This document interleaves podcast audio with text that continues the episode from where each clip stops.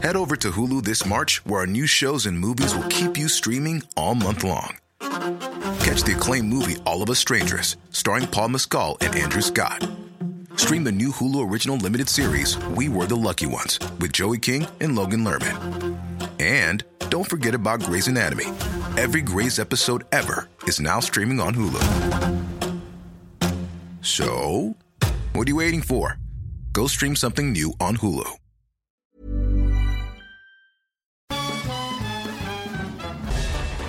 Farándula 021 es un podcast de cultura pop, donde analizaremos sin piedad series, películas, programas, música, moda, tendencias, libros, redes sociales y hasta figurosas e inventadas.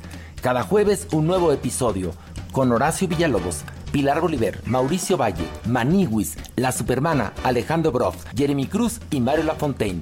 Farándula 021, un podcast con periodistas, psiquiatras y vestidas.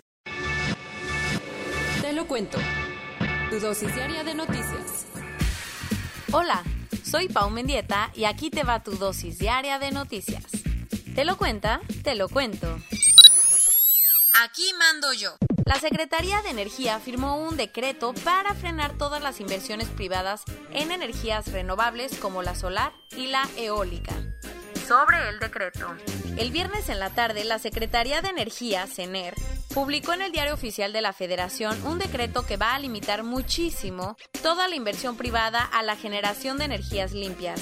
La CENER justificó la decisión diciendo que busca garantizar la confiabilidad del sistema eléctrico nacional, cosa que podría estar en juego con la generación de energía intermitente en las centrales eólicas y solares. Más detalles. La idea es que con este decreto el gobierno tenga un rol central en la energía y así, mientras dure la emergencia sanitaria, se le dará más peso a la energía fósil. Además, la poca energía limpia que se genere será supervisada completamente por el Estado. Y muchos están preocupados porque el gobierno no ha dicho cuándo terminarán las restricciones. Entre ellos, los embajadores de Canadá y otros 19 países de la Unión Europea le mandaron cartas a la secretaria de Energía Rocío Nale para manifestarle su preocupación sobre la decisión de México de darle un golpe a las energías renovables. No solo advirtieron que la medida va en contra de compromisos ambientales, pero también que va a dañar muchísimo la confianza de inversionistas de sus países en el sector energético mexicano. Lo más polémico, para poder publicar el decreto, la Comisión Nacional de Mejora Regulatoria, CONAMER, tenía que dar un reporte del impacto regulatorio para saber los costos que este cambio tendría.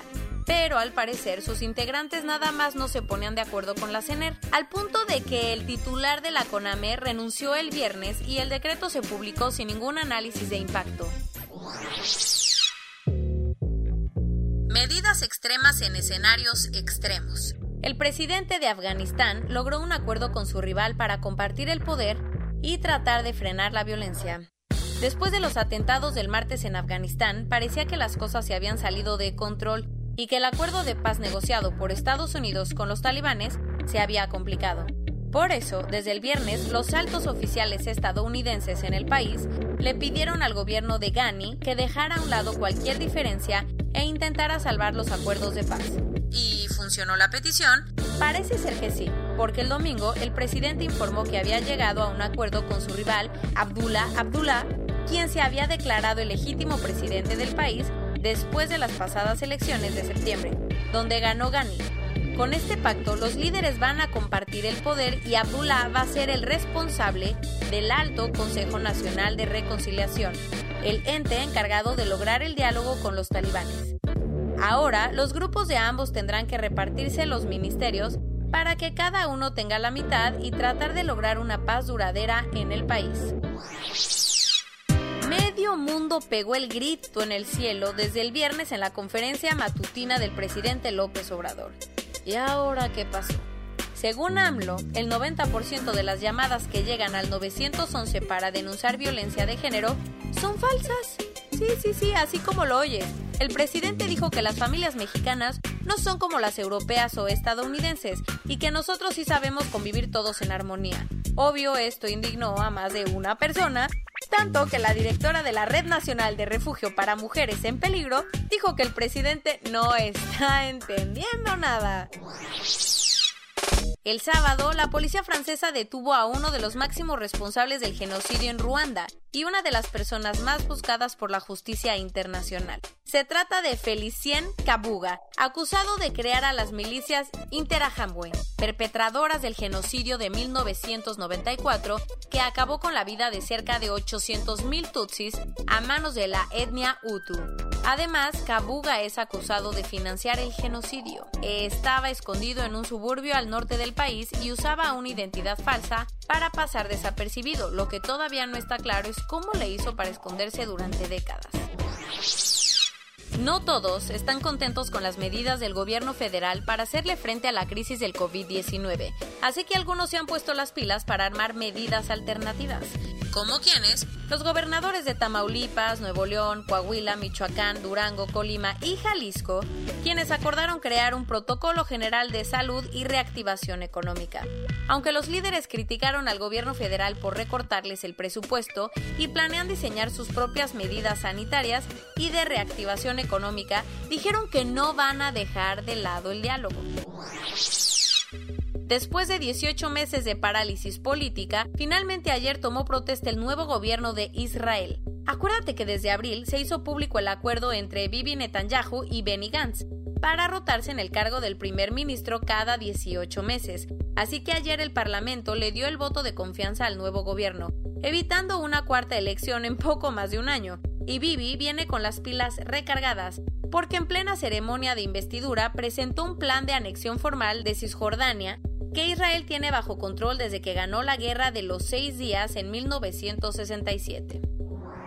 Corona News Global en el mundo. Ya hay más de 4.710.000 casos y hasta ayer en la noche al menos 315.000 personas habían muerto. Casi nadie está de acuerdo con la forma en que Bolsonaro está manejando la crisis, al punto que en menos de un mes ya renunció un segundo ministro de Salud, y hablando de Brasil, se ha convertido en el cuarto país con más contagios, con más de 236 mil.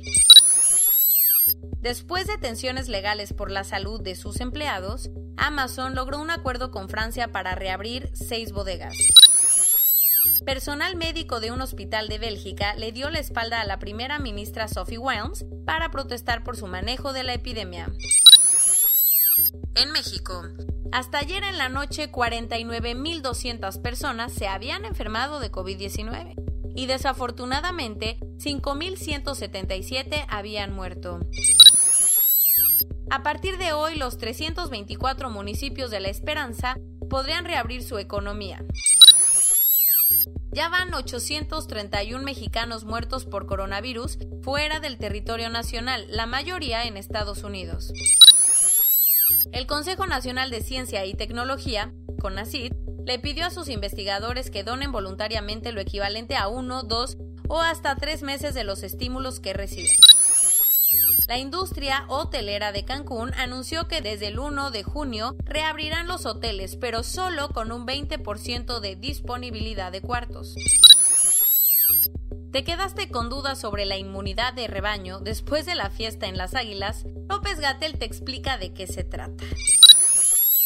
Lo bueno, al menos 1.730.000 personas se han recuperado. El Reino Unido va a invertir 93 millones de libras esterlinas para construir un centro de manufactura de vacunas para poder producir masivamente cuando se invierte una vacuna para COVID-19. La Administración de Alimentos y Medicamentos FDA de Estados Unidos autorizó otra prueba rápida casera para detectar coronavirus. En Nueva Zelanda se están tomando súper en serio las medidas de distanciamiento social en la reapertura del país, que tanto el sábado no dejaron entrar a la primera ministra Jacinda Ardern a un café porque ya había mucha gente. Donald Trump presentó más detalles de su Operation Warp Speed para lograr desarrollar una vacuna antes de que acabe el año, a pesar de los pronósticos de muchos expertos. Científicos británicos están entrenando perros para que puedan detectar coronavirus antes de que los pacientes presenten síntomas. Y esto es todo por hoy. Nos vemos mañana con tu nueva dosis de noticias. Pau Mendieta se despide.